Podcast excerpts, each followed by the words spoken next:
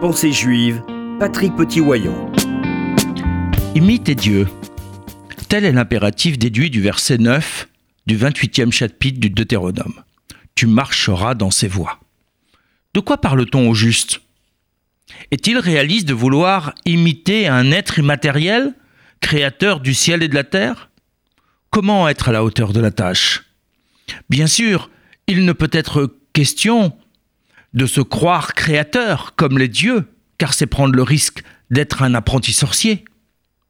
Non, si imitation il peut y avoir, c'est sur le plan éthique. Selon le livre de l'éducation, le Sefer Achinour, commandement 608, nous devons nous conformer à l'action de Dieu sur terre et tenter de suivre cette voie. Maïmonide, dans son Mishneh Torah, il Deot, les lois sur le comportement de l'homme, chapitre 1, paragraphe 6, indique qu'il s'agit de suivre la voie moyenne et d'éviter ou de s'éloigner des extrêmes. Il dit précisément Notre devoir est d'emprunter la voie du juste milieu en toute chose. C'est la voie bonne et droite dont parle l'Écriture. La tradition commente De même qu'on l'appelle clément, toi aussi tu seras clément. De même qu'on l'appelle miséricordieux, toi aussi tu seras miséricordieux. De même qu'on l'appelle saint, toi aussi tu seras saint. C'est dans un but similaire que les prophètes ont prêté à Dieu des attributs comme longanime, abondant en grâce, juste et droit.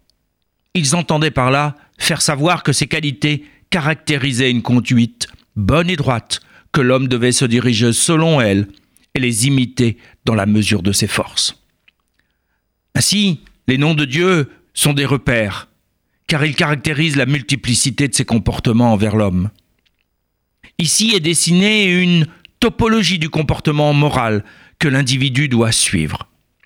Cette typologie est développée et affinée au XVIe siècle par Rabbi Moshe Cordovero à Safed dans son palmier de Déborah.